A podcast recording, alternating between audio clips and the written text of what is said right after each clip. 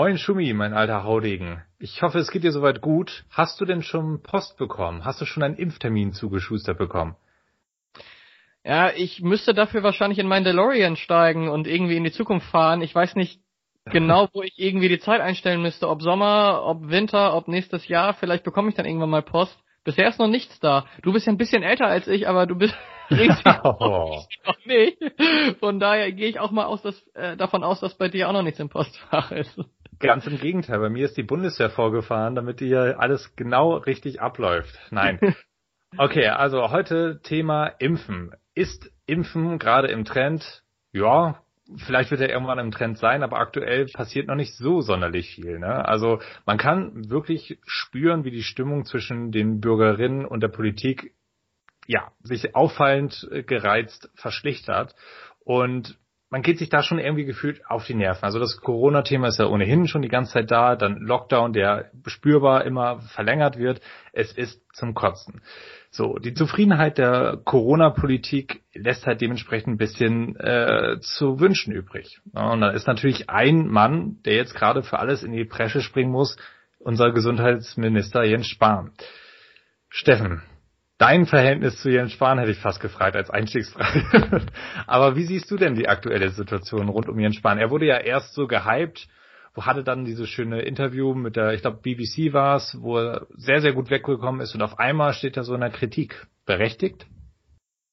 Ja, denke ich schon. Also Jens Spahn hatte ziemlich hohe Beliebtheitswerte vor dieser ganzen Sache mit dem Impfen, also im letzten Jahr, weil die Leute das Gefühl hatten, ah, er hat Corona einigermaßen im Griff. Die Zahl der Neuinfektionen waren zumindest bis in den frühen Winter hinein ja auch besser als in anderen Ländern ich will es bewusst so formulieren. Ich will nicht sagen, dass sie gut waren, weil was ist gut? Das sind immer so Vergleichsbegriffe. Ne? Es war besser als in den USA oder auch in Frankreich oder im größten Teil auch Italien oder auch Tschechien und so weiter.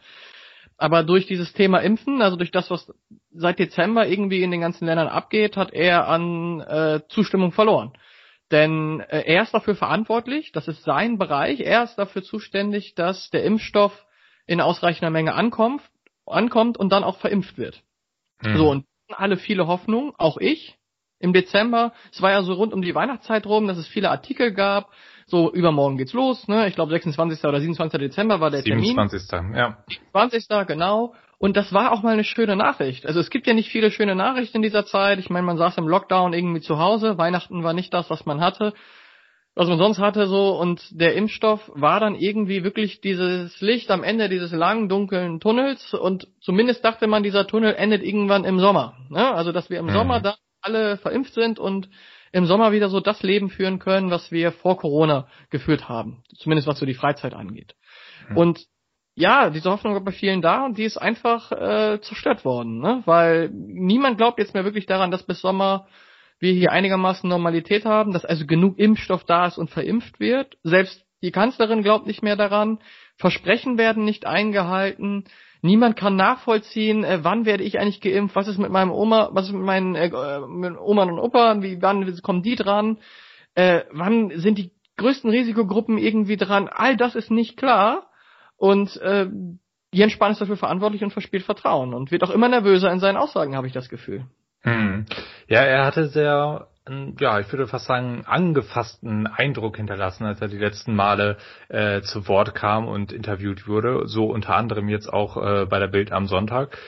Aber man muss das vielleicht am Anfang mal so ein bisschen zeitlich einordnen. Also 2020, das schlechte Jahr schlechthin, ist ja jetzt schon vorbei. Ähm, wie ist das so gelaufen? Also am Ende hatte ich so den Eindruck, es gibt ja nicht nur den einen Impfstoff, sondern es gibt dann sehr, sehr viele. Wann fing das ungefähr an mit der ja, Produktion? Wann konnte man wirklich sagen, okay, äh, wir impfen jetzt, dann und dann ist die erste Impfdosis auch wirklich da? Und wann hat Deutschland das erste Mal geimpft? Also Deutschland hattest du ja gerade schon gesagt, 12., äh, 27.12. Das ist natürlich sehr, sehr spät. Wann gab es seitens Deutschland die ersten Bestellungen? Ne? Also wenn ich mal in die USA über den großen Teich da schaue, da hat Donald Trump bereits Anfang Mai gesagt, Operation Warp Speed, wir brauchen da eine vernünftige Strategie. Das ist viel, viel früher passiert als bei uns hierzulande. Ist uns dahingehend das Ding entglitten? Hätte man da früher handeln können? Deswegen ist uns wirklich entglitten. Also im Sommer hat sich die EU darauf geeinigt, dass kein Land selber verhandelt, sondern dass man zusammen verhandelt, als Europäische Union. Das heißt, man bestellt zusammen, man verhandelt zusammen, man verteilt zusammen. Das ist eine Lösung, die gerade in Deutschland, glaube ich, ähm, breite Zustimmung findet. Ich habe jetzt keine Werte in den anderen Ländern, aber ich finde die Idee grundsätzlich gut, weil wir wollen ja nicht als noch nationalistischer Kontinent hier rausgehen, wie wir in die Corona-Krise reingegangen sind. Ne? Mhm. Das ist sicher in Ordnung. Ich meine, die USA ist ja auch ein Bund aus, also ist ja Vereinigte Staaten, die verhandeln ja auch so zusammen, daher alles in Ordnung. Das Problem ist, wie man es gemacht hat. So, es war klar, wir brauchen einen Impfstoff und es wird ganz viele geben, die einen produzieren wollen, weil wir eine Ausnahmesituation haben. Normalerweise ist Impfstoff nicht so attraktiv zur Produktion, weil sehr kompliziert, sehr teuer, man weiß nicht, wie wirkt er, haben wir eine Absicherung. Ne? Also aus unternehmerischer Sicht ist das nicht so attraktiv. Corona war natürlich eine andere Situation, weil man konnte sich eine richtige Goldgrube schaufeln. Ne? Wer halt den Impfstoff irgendwie schnell hatte und ihn schnell zulassen konnte, der hat natürlich richtig Kohle gemacht, wie BioNTech jetzt ja auch. Ja, aber die Europäische Union hat gedacht, na ja, wir müssen ja auch sehen, wir wollen ja nicht so viel Geld ausgeben, wo es jetzt irgendwie nicht wirkt, ne? Wenn wir jetzt bei einem irgendwie Anbieter schon vorher bestellen und der wird nicht rechtzeitig fertig oder der Impfstoff ist nicht irgendwie äh, hilfreich, weil er nicht wirkt, dann haben wir Geld in den Sand gesetzt. So, und da sind die USA und Großbritannien und auch Israel einfach schneller gewesen. Die haben schon im Juni, Juli, bei BioNTech jetzt zum Beispiel, ihre äh, Mengen bestellt. Da war natürlich noch nicht klar, wann sind die fertig und wie wirkt der. Das ist natürlich ein Risiko, das weiß ja jeder. Nur, äh, das sind recht kleine Summen. Wir reden hier über ein paar hunderte Millionen Euro. Vielleicht auch eine Milliardenhöhe bei USA aufgrund der Menge. Das ist ja aber alles nicht viel Kohle. Also wenn man sich mal überlegt, äh, jeder Tag Lockdown, kostet uns allein in Deutschland zwischen 300 und 500 Millionen Euro. Die Zahlen gehen da auseinander. Ein Ökonom, von dem ich gelesen habe, meinte 300. Bundesagentur für Arbeit meinte 500 Millionen. Äh, das, das sind einfach krasse Werte, wenn man bedenkt, eine Woche Lockdown kostet rund 3,5 Milliarden Euro. Da könnte man noch sagen, ja, dann investiert man bei den Impfstoffen im Sommer einfach mehr. Und wenn man Geld in den Sand setzt, weil irgendein Unternehmen es äh, im wahrsten Sinne des Wortes verkackt, dann ist das halt so. Ne? Mhm. USA wollte, äh, die EU hat halt zu spät bestellt. Die haben bei BioNTech erst im November bestellt. Also bei, ich meine, das ist ja das Unternehmen, was in der EU sitzt, sogar in Deutschland. Ja. Das ist doch fragwürdig, wenn ein Anbieter von außen, die man übrigens immer wieder kritisiert, weil sie irgendwie so seltsame Herrscher haben, ne, wie Trump und wie Johnson und immer so nationalistisch denken und irgendwie alles nicht auf die Kette kriegen, dass die auf einmal es schon auf die Kette kriegen, die haben rechtzeitig bestellt und die EU sieht auf einmal blöd aus. Also der eine Grund ist einfach, man hat zu wenig bestellt. Man wollte nicht Geld in die Hand nehmen, wollte dann auch noch über den Preis verhandeln, wo ich mich auch frage. Also, äh, ja, da kommen wir auch gleich nochmal zu, ne? Das ist auch echt. Und, und das ist, äh, ja, das ist, äh, das ist schon ein Versagen der EU und man verspielt noch mehr Vertrauen. Man hat in den letzten Jahren schon Vertrauen verspielt. Finanzkrise, äh, Flüchtlingskrise, Corona ist nicht auch super verlaufen, auch nicht äh, was zum Beispiel Verteilung von Schutzmasken angeht und äh, Intensivbetten. Und jetzt hat man das Thema, man kriegt es nicht auf die Kette. Ja, das die EU, die EU blüht keine gute Zukunft, wenn sie äh, sich so zeigt. Hm. Man muss das natürlich auch mal ein bisschen einordnen können. Also wenn man sich zum Beispiel Kanada anguckt, die können ihre Bevölkerung theoretisch sechsmal versorgen. So, Großbritannien hat sich mit einem Vierfachen des Bedarfs eingedeckt und die EU nur mit dem zweieinhalbfachen. Also auch da ganz, ganz viele Fragezeichen. Ich verstehe auch ehrlich gesagt nicht ganz genau, wir beide sind ja im Vergleich zu denen, die dahingehend ausgebildet sind, beraten tätig mit einem viel mehr größeren Hintergrundwissen. Warum ist diese Rechnung, die ja offensichtlich nicht vom Papier zu weisen ist, dass das auf der einen Seite Lockdown sehr, sehr viel kostet und die Idee Impfstoff einfach mal auch provisorisch vorzubestellen in der Menge. Wieso ist das so, ja, wie, wie soll ich sagen, einfach, einfach so gelaufen? Wieso hat man sich für diesen Weg entschieden? Man muss dazu ja auch sagen, dass äh, es ja zwei verschiedene Stufungen gab bis zur Zulassung. Es gab ja ein, eine Notzulassung, die ja sehr, sehr schnell verlief. Und ich glaube, Deutschland waren diejenigen, die gesagt haben, okay, wir wollen aber auf die reguläre Zulassung warten. Wieso macht man das? Wenn es, also natürlich kann man nicht verstehen, wenn man sagt, man möchte auf der einen Seite äh, zusehen, dass man da auf Nummer sicher geht sozusagen, um das der Bevölkerung nicht irgendwie anders zu verkaufen. Ne? Da haben wir auch natürlich auch schon mal eine Folge zugemacht. Es gibt ja genügend Impfgegner, Verschwörungstheoretiker, pipapo. Man wollte also auch vielleicht dahingehend so ein bisschen sich absichern. Aber auf der anderen Seite verspielt man auf der wahrsten Sinne des Wortes wirklich Menschenleben. Ne? Also wieso wartet man so lange? Ja, auf jeden Fall. Also bei dieser Notzulassung, äh, die wurde ja in Großbritannien und den USA da gemacht und dann wurde der Impfstoff dazugelassen. Der Unterschied zwischen USA und Europa oder der EU meine ich, ist ja vor allem der, dass wir hier ein Vorsorgeprinzip haben in der EU und in den USA haben wir ein Nachsorgeprinzip. Bedeutet, wenn in, der, in den USA irgendein Impfstoff halt äh, nicht wirkt oder die Leute alle krank werden, dann kann man dagegen klagen und entweder muss der Staat das bezahlen oder das Unternehmen. Also erstmal erstmal reinwerfen und gucken, was passiert. Mhm. Und in der EU wird versucht, alles vorher halt zu kontrollieren. Das sorgt halt dafür, dass wir einen größeren Schutz haben. Und ich bin auch ein Fan dieses Vorsorgeprinzips. Ich will keine amerikanischen Verhältnisse.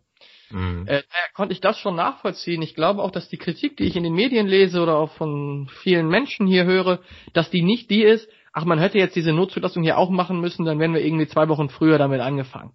Die Hauptkritik ist die, ja, auch wenn wir früher angefangen hätten, wir haben ja keinen Impfstoff. also man, äh, das ja. ist genau die Debatte, äh, Jens Spahn hat im Dezember immer wieder gesagt, Leute, lasst euch impfen, die Impfbereitschaft ist in den Umfragen zu niedrig, so schaffen wir keine Herdenimmunität. Stimmt ja an sich, aber selbst wenn sich 100% impfen lassen wollen, ja, na und, wenn kein Impfstoff da ist, kann die Impfbereitschaft bei 30 oder bei 100% liegen, ist doch äh, egal. Also du musst das besorgen. Das ist der zentrale Punkt und der wird nicht eingehalten. Äh, ein anderer Grund, ein zweiter Grund noch kurz. Im Mai hat Trump halt schon so viel bestellt und gesagt, hier, Notzulassung machen wir alles. Warum natürlich? Er hat natürlich auch die Hoffnung gehabt, dass das vor der Wahl alles klappt. Mhm. Wir haben in Deutschland keine Wahl. Hätten wir in Deutschland jetzt die Wahl im Dezember 2020 gehabt, oder wir würden sie jetzt im Sommer haben, nicht jetzt im September. Ich bin mir sicher, dass sich was verändert hätte. Im Wahlkampf oder wenn die Leute auf ihre Prozente schauen, ne, auch Jens Spahn, dann wird man offensiver. Dann geht man auch mehr Mut ein, weil man weiß, man wollen nicht die Wahl in den Sand setzen. Trump hätte die Wahl vielleicht auch gewonnen, wenn der Impfstoff vorher zugelassen wäre oder man schon Millionen bis November geimpft hätte. Wer weiß das schon. Hm. Also die Gründe, die ich mir äh, erdenken kann, warum das äh, so halt nach hinten losging in der EU. Aber haben wir nicht dieses Jahr auch eine Wahl? Wir haben eine Wahl, ja, richtig, äh, Mitte, Ende September. Und das ist ja ganz interessant, also 22. ist die, glaube ich, oder auf jeden mhm. Fall Septembertage. Interessant ist, Frau Merkel gestern hat bei der Pressekonferenz zum Impfgipfel, der gestern stattfand, gesagt, bis Ende September bis können wir 21. September. wäre schön, hat, hat sie glaube ich nicht gesagt, ne? Oder? Das wäre ich, ja, ich glaube doch schon, dass sie, ich muss ihn nochmal gleich recherchieren sonst, aber ich glaube, dass dieser äh, Tag tatsächlich so viel. Echt? Ja, ja das wäre ja, äh, es wäre ein äh, kommunikatives Eigentor, wenn man damit sagen würde, äh, bis zur Bundestagswahl, äh, die ihr eigentlich egal sein kann, weil sie ist nicht mehr Kanzlerin, aber ihre Partei ist ihr natürlich nicht egal. Aber dass die dann sagen, bis Ende September, äh, das ist doch kein zufälliges Datum. Mhm, also, ja. äh, tut mir leid. Äh, klar, kann natürlich sein, dass die ganzen äh, Produzenten von der äh, Pharma-Lobby gesagt haben, ja, bis Ende September können wir euch das und das liefern. Und man hat sich in der Kommunikation, wie man es nach außen sagt, dann so auf Ende September geeinigt, weil erstmal will niemand noch ein späteres Datum hören. Mhm. Und Jens Spahn hat Anfang Januar, es war am 4. Januar in der Sitzung, die auch äh, öffentlich war, gesagt, ja, bis Ende Juni will ich hier allen ein Impfangebot machen. Vier Wochen später sagt Frau Merkel, äh, nicht mal vier Wochen später sagt Frau Merkel, ja, Ende September. Jona, das sind drei Monate Unterschied. Ja, so. absolut. Also du, du und ich, wir haben bestimmt Verständnis dafür, wenn aus Ende Juni Mitte Juli wird. Aber ich habe langsam kein Verständnis dafür, wenn aus Ende Juni Ende September wird. Vor allem, nicht mal vier Wochen später. Was hören wir dann in, in Anfang März? Sagen die dann Ende Dezember oder, oder Ende nächsten Jahres? Jens Spahn hat in der FAZ am Sonntag gesagt, also äh, vorgestern, dass wir 2022 Corona komplett unter Kontrolle haben. Das mhm. wundert. Ich dachte, wir hätten es unter Kontrolle, wenn wir die Herdenimmunität haben, also zumindest im Spätsommer. Damit sagt er aber ja auch, der Winter oder der frühe Winter könnte noch ein bisschen unangenehm werden. Also warum werden die Aussagen immer später? Man verspricht den Leuten so viel und äh, ja, das, das, das ist doch wahnsinnig. Ist es aber nicht vielleicht so, dass man da vielleicht am Anfang sich wirklich verkalkuliert hat? Dass man gesagt hat, okay, wir haben jetzt Impfstoff 1, Impfstoff 2, also was wir da alles haben, ne? wir haben Vakzin, Pfizer, AstraZeneca, äh, Sputnik ja jetzt auch, ähm, wir haben da so viel, ähm, wir, wir, das wird schon irgendwie reichen, dass man so reingegangen ist und dann natürlich kannst du so eine weitreichende Entscheidung nicht einfach so nach ein, zwei Monaten wieder revidieren. Ähm, Natürlich steht aber auch so ein bisschen im Raum, das ist so mehr die, die wirtschaftliche Seite davon. Wir haben nicht äh, in genügend Produktionskapazitäten investiert. Dass man da vielleicht sagt, okay, hat der Markt da vielleicht so ein bisschen, ähm, hätte man nicht mehr in den Markt stecken müssen von vornherein, hätte man das nicht mit Geldern lösen können. Denn wir wussten ja so lange von dem Problem, hätten wir nicht von vornherein das Geld dahingehend ausgeben können oder hätte es vielleicht auf der anderen Seite gar nicht geändert, weil ja mehr Impfstoff einfach nicht zu kriegen war. Ja, da hast du jetzt viele äh, kluge Sachen angesprochen. Äh, ich könnte mal auf das eingehen, was du sagtest wegen den Produktionskapazitäten. Also äh, viele Unternehmen hatten ja gar keine große Lust, Impfstoff zu produzieren, weil eben so kompliziert, äh, nicht kalkulierbar und so weiter. Dauert und in der Regel ja auch hier lange. Bis es dauert in der Regel auch lange. Du kannst die Gewinne nicht unbedingt mit einberechnen, ne? außer du kriegst direkt bei Produktion, äh, bei Impfstoff äh, Forschungsbeginn Geld. Und genauso war es ja eben. Die Bundesregierung hat ja auch in BioNTech eine große Summe Kohle gesteckt damit sie eben forschen. Das war ja eine kluge Sache. Natürlich soll man denen Geld geben, dass sie forschen. Man muss auch viel Geld, viel mehr Geld für Forschung eben ausgeben. Aber dass man sich dann halt eben nicht auch gleichzeitig die Impfstoffmengen holt. Ne? Mhm. Also der von BioNTech, äh, Herr Schein, der hat auch gesagt, ich war verwundert, als die USA so bei mir bei uns angerufen haben und halt was wollten. Da hat die EU irgendwie noch diskutiert so. Also, also er nimmt das halt dann so an, ist halt so, aber äh, warum die, die uns Forschungsgelder geben, die wollen irgendwie nicht bestellen, weil die irgendwie Angst haben. Also das hätte man natürlich machen müssen. Und bei den Kapazitäten, ja, ich kenne mich nicht genau genug damit aus, wie jetzt BioNTech selber, wie viele Produktionskapazitäten sie bauen können. Es wird ja eine in Marburg da installiert. Äh, da kenne ich mich auch medizinisch leider null aus. Aber eine Sache ist mir irgendwie schon klar. Man könnte natürlich mehr bauen, wenn man es mehr Unternehmen zur Verfügung stellt. Dafür müsste man aber sagen, äh, liebes BioNTech-Team, so, ihr habt das gut gemacht, ihr dürft auch viele Gewinne haben, Herr Schein darf auch gern Millionär werden, aber jetzt müsst ihr uns schon sagen, wie ihr das alles gemacht habt. Jetzt müssen wir eure Lizenzen haben. Aber das Steffen, das ist ja, du würdest ja sagen, dass die Geheimwaffe, was ja BioNTech jetzt gerade so wichtig macht, das Patent auf diesen Impfstoff, dem würden sie ja dann ja einfach rausgeben. Für lau? Also muss man den dann nicht vielleicht einfach abkaufen? Also schon irgendwie schwierig, oder? Oder sollte man in diesem Falle davon absehen? Ist durchaus keine einfache Sache. Ich weiß nicht, ob man ihnen unbedingt Geld geben muss. Was ich weiß, ist, dass wir im Patentrecht eine Ausnahme haben. Nämlich wenn zum Wohle der Allgemeinheit ein bestimmter Stoff gebraucht wird, ist ja in dem Fall sehr guter Stoff. also ist ja, der wirkt ja sehr gut, also ich vertraue BioNTech auch sehr äh, dass man den dann für die Allgemeinheit zur Verfügung stellt, in einer Ausnahmesituation. Und ich frage mich, wenn wir jetzt nicht irgendwie Krieg hätten, also Pandemie und Krieg stehen irgendwie zumindest in der Versorgungsnot irgendwie äh, zumindest sehr weit oben, dass äh, man dann nicht sagt, okay, wir haben eine Ausnahmesituation, wir wenden das Recht jetzt an und wir holen uns die Lizenzen dafür. Und zwar nicht per Abkauf, sondern per Zwang. So, das müssen sie halt rausdrücken. Das heißt ja nicht, dass sie, nicht weiter was verkaufen können. Es geht aber darum, dass dann andere Unternehmen sagen können, okay, wir wissen jetzt, wie das geht. Wir bauen jetzt unsere Produktion um oder wir schaffen ein neues Werk. Wir machen einen Vertrag auch mit der Bundesregierung, dass das alles abgesichert ist. Also wir holen uns unsere Anreize, staatliche Anreize und dann können wir das Ganze auch produzieren. Äh, das ist nicht nur im Patentrecht vorgesehen, sondern auch in diesem Infektionsschutzgesetz. Hier, das war ja groß in den Medien, ne, weil ja viele tausende Menschen beim Bundestag demonstriert haben. Ich glaube, Oktober war das, ne? Oder November? Mhm. Ja, so um den Dreh. Äh, und da haben ja tausende Menschen demonstriert. Da ging es ja um viele Dinge. Was die meisten da nicht in diesem Gesetz gelesen haben, war, dass die Bundesregierung selber reingeschrieben hat, dass das eine Möglichkeit ist. Dass es eine Möglichkeit ist, dass zum Beispiel auch bei, bei, bei FFP2-Masken, dass man die äh, ähm, einfach äh, anordnet, äh, dass man sie abgeben muss, dass man damit keinen Profit machen darf, dass man Preise deckelt, aber auch beim Impfstoff, dass man eben die Lizenzen freigibt, einfach damit wir vorankommen. Ich, ich kann BioNTech total verstehen, wenn die sagen, uns hilft jetzt auch nicht mehr Geld, weil wir können die Produktionskapazitäten nicht erhöhen. Okay, wenn ihr das nicht könnt, verstehe ich.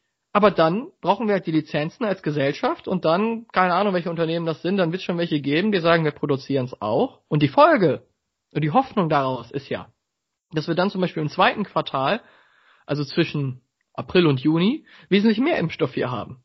Ne? Und mhm. dass wir Ja, mein Traum ist immer noch Ende Juni. Also, äh, dass Jens Spahn einhält, was er Anfang Januar gesagt hat, dass wir bis Ende Juni dann alle hier mindestens mal ein Impfangebot geben können. Angebot heißt doch nicht, dass alle geimpft werden, ne? Das ist ja auch das ist auch also der Clou, ne? Genau auf äh, Jens Spahns Wording achten. Ne? Impfangebot kann ja auch bedeuten, der Jonas Schmidt hier, mit dem er gegenüber sitzt, zumindest im Video, äh, der könnte jetzt einen Brief bekommen Ende Juni, aber äh, ja, der Termin ist dann erst im Dezember. Ne? Also mhm. es müsste auch klar gesagt werden, wann soll geimpft werden. Das wäre ein Weg. Da sollte Jens Spahn mal Tempo machen da sollte er mal Tempo machen und er sollte vielleicht auch eine einheitliche Linie präsentieren, oder? Also auf der einen Seite war er hatte ich ja anfangs schon gesagt, anfangs sehr gehypt, vielleicht auch ein bisschen beflügelt davon. Es wirkt aber auch immer sehr, sehr wandelbar, sehr viel auch Emotionalität damit drin. Er hat versucht immer Helmut Schmidt-artig oder Helmut Kohl-artig da äh, die Leute äh, unter dem Arm zu nehmen und direkt einzureihen und hey, wir schaffen das zusammen. Jetzt ist es aber so, es hat sich auch so ein bisschen gewandelt und er hat teilweise auch schon von Exportbeschränkungen gesprochen. Und ähm, da sind wir dann schon irgendwie wieder bei so nationalen Alleingängen angekommen. Ne? Also es ist ja auch irgendwie ein bisschen merkwürdig, dass man diese, diesen, diesen Begriff der Pandemie und die Auswirkungen wirtschaftlich natürlich feststellen kann, dass das aber scheinbar immer noch nicht so in den Köpfen dran ist, dass das so ums Gemeinwohl geht. Es geht nicht, dass das in Deutschland ähm, alle jetzt irgendwie geimpft sind und in keine Ahnung, Holland vielleicht nicht. So, also es würde halt langfristig gar nicht zu dieser Herdenimmunität führen. Wir brauchen da halt so eine wirklich globale Lösung für und das geht halt einfach nicht in die Köpfe der Leute rein. Also vom ganz oben bis ganz unten sind da wirklich die unterschiedlichsten Querschläger, die das da halt immer äh, ja wieder auseinandernehmen. Und da muss man halt einfach sagen, ähm, das, das geht so nicht. Es geht nicht, dass da so dermaßen drum verhandelt wird, dass die Briten jetzt auch sagen, nö, wir sind raus, äh, lass uns da nochmal genauer zusammensetzen und äh, gegebenenfalls ein bisschen mehr verlangen und pipapo. Äh, das finde ich ehrlich gesagt eine ziemliche Schwäche äh, oder ziemlich schwach und ein menschliches Versagen eigentlich auch, oder? Ja, das ist es. Äh, nur ich kann schwer was irgendwie von den Briten oder so erwarten. Ich kann auch wenig von einem Unternehmen erwarten, weil die haben andere Interessen. So, Boris Johnson hat ein Interesse, ein Unternehmen hat immer ein Interesse daran, Profit zu machen.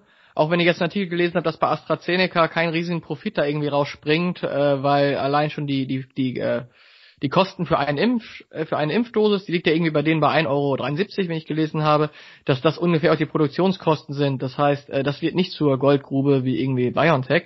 Aber ich kann eine Erwartung stellen an die Politiker, ne, weil die sind, äh, das klingt so konservativ, aber die sind dem Wohle des Volkes verpflichtet. Und die müssen natürlich dann auch die richtigen Entscheidungen treffen. Du hast Gemeinwohl angesprochen. Handeln die alle nach dem obersten Prinzip, raus aus der Pandemie, Herdenimmunität, Gemeinwohl, Schutz für alle? Ich, ich will denen nicht sagen, dass ihnen das egal ist. Das natürlich nicht. Aber dass das jetzt immer das oberste Prinzip wäre und sich alles andere, wie Wirtschaftsinteressen, sich dem unterordnen muss, das, das erkenne ich nicht. Das erkenne ich auch nicht bei Jens Spahn. Nee. Also äh, auch, auch du hast Exportverbot angesprochen. Beschränkungen, ja. Beschränkungen, genau. Das hat ja die EU-Gesundheitspolitikerin da gesagt und äh, das, das klingt für mich auch immer so emotional. Jens Spahn hat es, glaube ich, auch an der Stelle auch gesagt, ne? Weil äh, das ist doch krass. Also erstmal finde ich es eine klare, eine krasse Ablenkungsdebatte. Äh, die bösen Unternehmen sind schuld, statt wir, die schlecht verhandelt haben. Mhm. Und anderen, normalerweise sagen Politiker, so aus der CDU gerne auch immer, wir müssen Innovationsstandort Deutschland stärken und EU stärken und so weiter. Und jetzt will man ein Unternehmen zwingen, dass sie nicht mehr exportieren dürfen oder beschränken.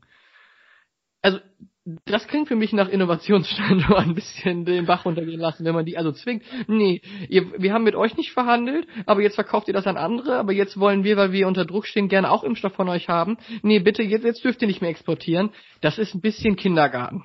Ja, absolut. Äh, also, und da will ich als Unternehmer auch denken, ey, äh, ganz ehrlich, da lasse ich mich jetzt nicht verarschen. Ihr hättet jederzeit bei uns anrufen können und was bestellen können. Hat Herr Shahin ja auch gesagt, warum rufen die bei mir nicht an? Mhm. Äh, habt ihr nicht, weil ihr keine Ahnung Geld sparen wolltet oder das Risiko nicht eingehen wolltet. Jetzt wollt ihr es auf einmal, aber jetzt haben wir schon Verträge mit anderen gemacht, was zumindest die nächsten Lieferungen angeht. Und jetzt wollt ihr uns das verbieten? Also nee, das kann ich dann auch nicht nachvollziehen. Äh, da soll man bitte mal die Verantwortung bei sich selber irgendwie äh, suchen. Ja, das stimmt. Also es äh, gibt ja sehr, sehr viele Baustellen. Also man hätte von vornherein eine klare Linie kommunizieren müssen und nicht also wie, ähm, wie das du das äh, hier vorhin schon mit der Einladung sagtest. Also hier äh, dann und dann gibt's einen Impftermin. Ist ja nochmal was anderes als von wegen, ja, jetzt geht's los und das steht in meinem Schrieb drin. Also dass man sich immer noch so ein Hintertürchen äh, offen hält, das finde ich ehrlich gesagt super, super schwach. Und Innovationsstandort Deutschland, also hallo, guck mal, auf der einen Seite gibt's seit Jahren gefühlt diese Corona-App, ähm, die auch nicht wirklich das gemacht hat, was sie sollte. Die hatte ganz, ganz viele Probleme, unterschiedliche, äh, äh, ja, unterschiedlicher Art. Ich grenze das Ganze mal ab. Aber die, die, die, der Bund hat dahingehend das verpasst, das den Leuten vernünftig zu verkaufen, den Dringlichkeitsaspekt. Und solche Maßnahmen wie zum Beispiel Clubhouse funktioniert einwandfrei und die Leute laden da ihre Adressbücher wie sonst was hoch. Also das, das verstehe ich halt auch nicht. Geht jetzt ein Stück weit in die andere Richtung, aber schwingt natürlich jetzt auch wieder in diese Thematik ein. Es gibt viele Problemstellen, viele Anlaufstellen.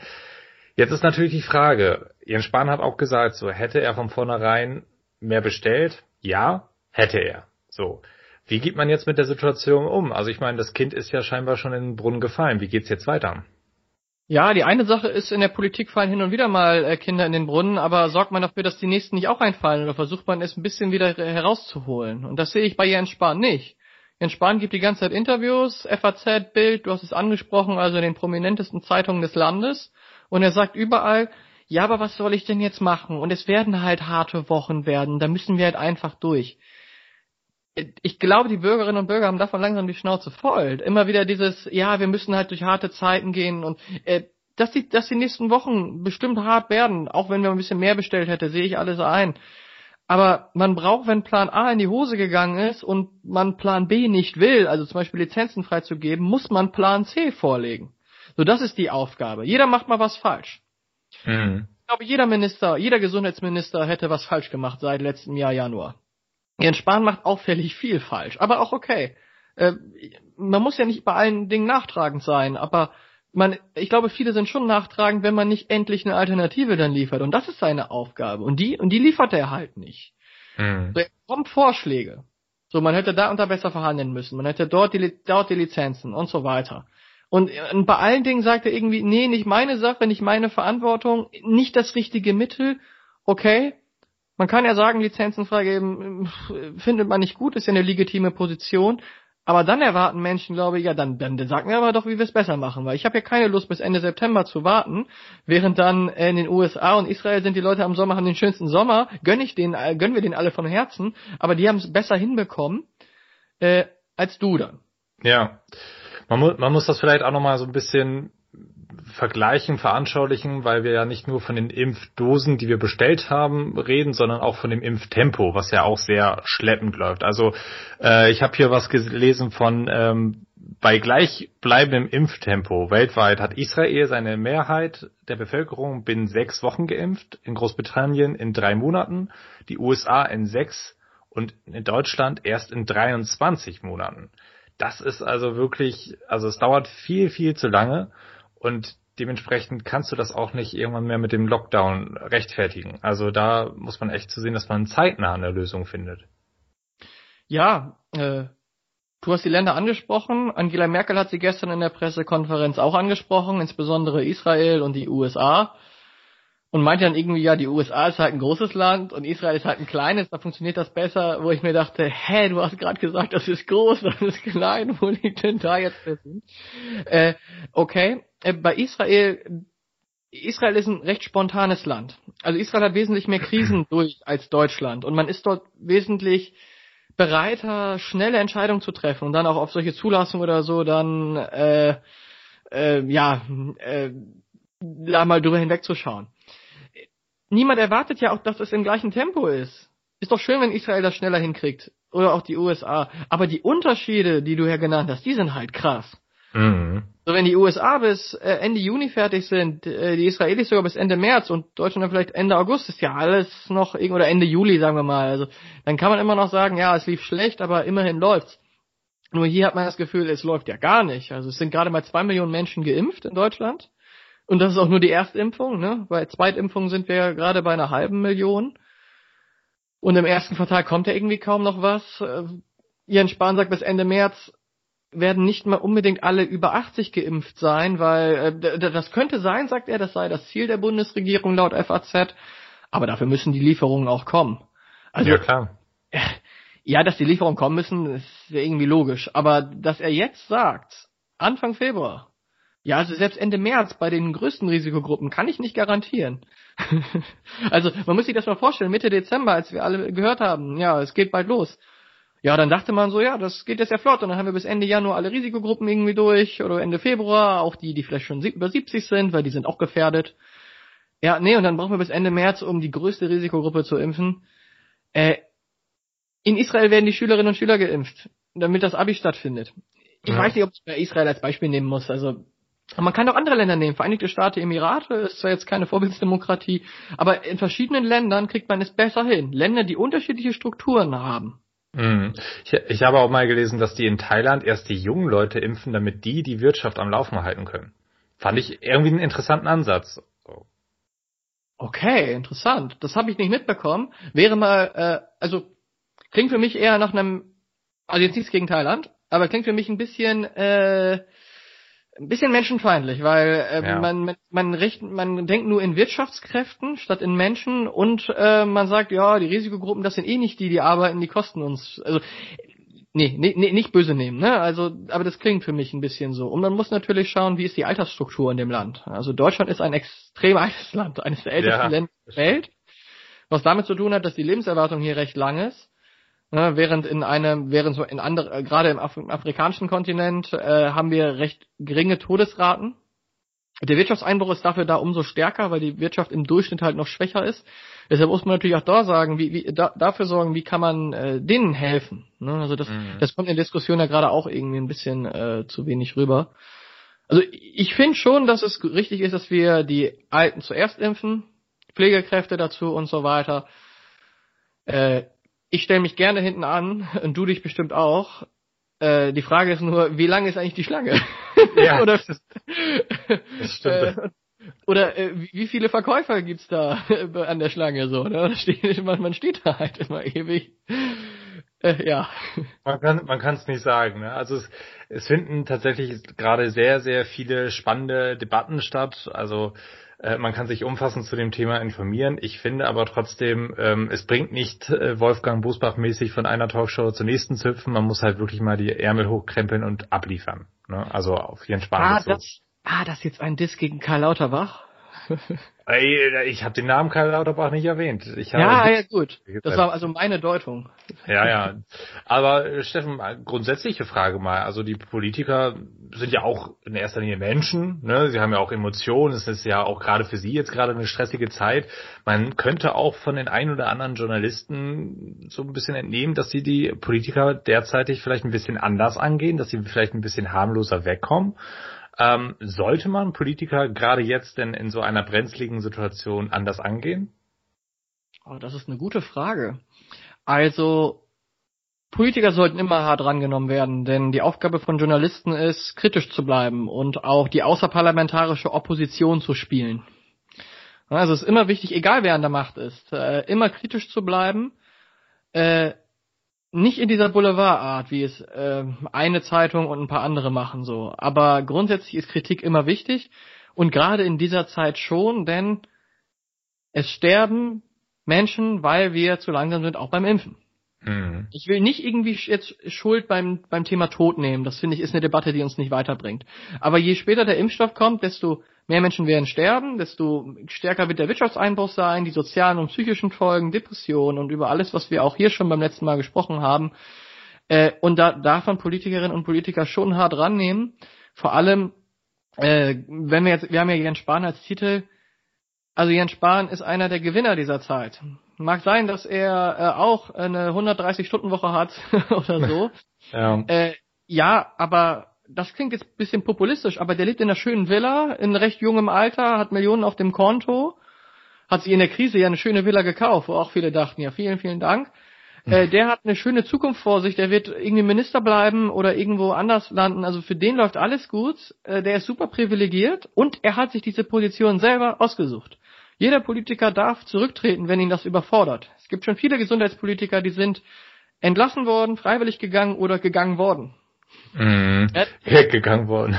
Gegangen worden wie in Bayern. Da ist ja die ja. Bundesministerin weg. Äh, ja, also also, also Mitleid habe ich nicht. Also ich habe ich hab, äh, Verständnis, dass nicht alles läuft. Gerade zu Beginn der Corona-Krise fand ich Jens Spahns Satz, wir müssen uns alle noch viel verzeihen. Eigentlich mal ganz cool.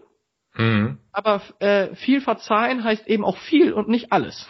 ja, das stimmt. Also ich kann euch an dieser Stelle einmal zu diesem Thema äh, vom den Journalisten Dieter Schnass einen Text an die Hand geben. Also der ist letzte Woche in der Wirtschaftswoche erschienen und es ging genau um dieses Thema, wie geht man mit Politikern um. Und er ist auch der Meinung gewesen, dass äh, die Politiker gerade ein bisschen mit Samthandschuhen angefasst werden und hat sich da auch sehr auf Jens Spahn eingeschossen. Ähm, einen Satz habe ich mir ganz gut hier notiert und zwar, Jens Spahn versucht erneut politische Verantwortung zu vergesellschaften und uns alle mit ins patriotische Boot zu holen für seine Fehler und Versäumnisse. Man könnte auch sagen, er verweigert seine Zuständigkeit. Also schon wirklich sehr direkt, sehr offen, ein ziemlicher Angriff spannend auf jeden Fall. Ich äh, ja, sehe das ähnlich wie du. Also Journalisten sollten auch jetzt kritisch bleiben und ähm, ja, es bringt aber aktuell nichts, irgendwie einen Schuldigen auszumachen. Es muss halt wirklich mal was passieren. Das ist so meine Meinung. Ich finde das Zitat sehr schön. Es bringt es sehr auf den Punkt. Ich habe da gar nichts hinzuzufügen. Perfekt. So soll es doch sein, oder? Ähm, ja, ich würde sagen, wir haben an dieser Stelle schon eine ganze Menge aufgeräumt, das, was in den letzten Wochen passiert ist. Wollen wir mal hoffen, dass jetzt nach dieser Podcast-Folge, vielleicht wird sie ja von denen da oben gehört und dann sorgt sie für eine große Aufrüttelung und dann werden die Trucks beladen und ja, in Deutschland verteilt. Nein, Quatsch. Wir werden mal also gucken, wie sich das Ganze entwickelt und ähm, ja, Steffen, ich würde sagen, wir machen hier an dieser Stelle erstmal Feierabend. Ich hoffe, du bleibst soweit gesund und ihr da draußen natürlich auch. Und ähm, ja, das war's dann soweit von meiner Stelle. Hast du noch ein, ein paar Abschieds Abschiedsworte? Oh Gott, das klingt so traurig. ja, ich hoffe, es sind nicht die letzten Worte, die wir beide jetzt tauschen. nee, das habe ich auch nicht.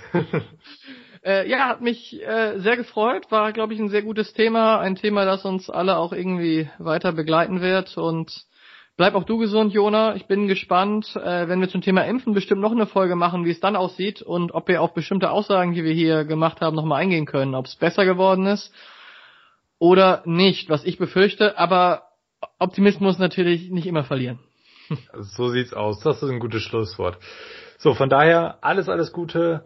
Macht es gut. Bis denne.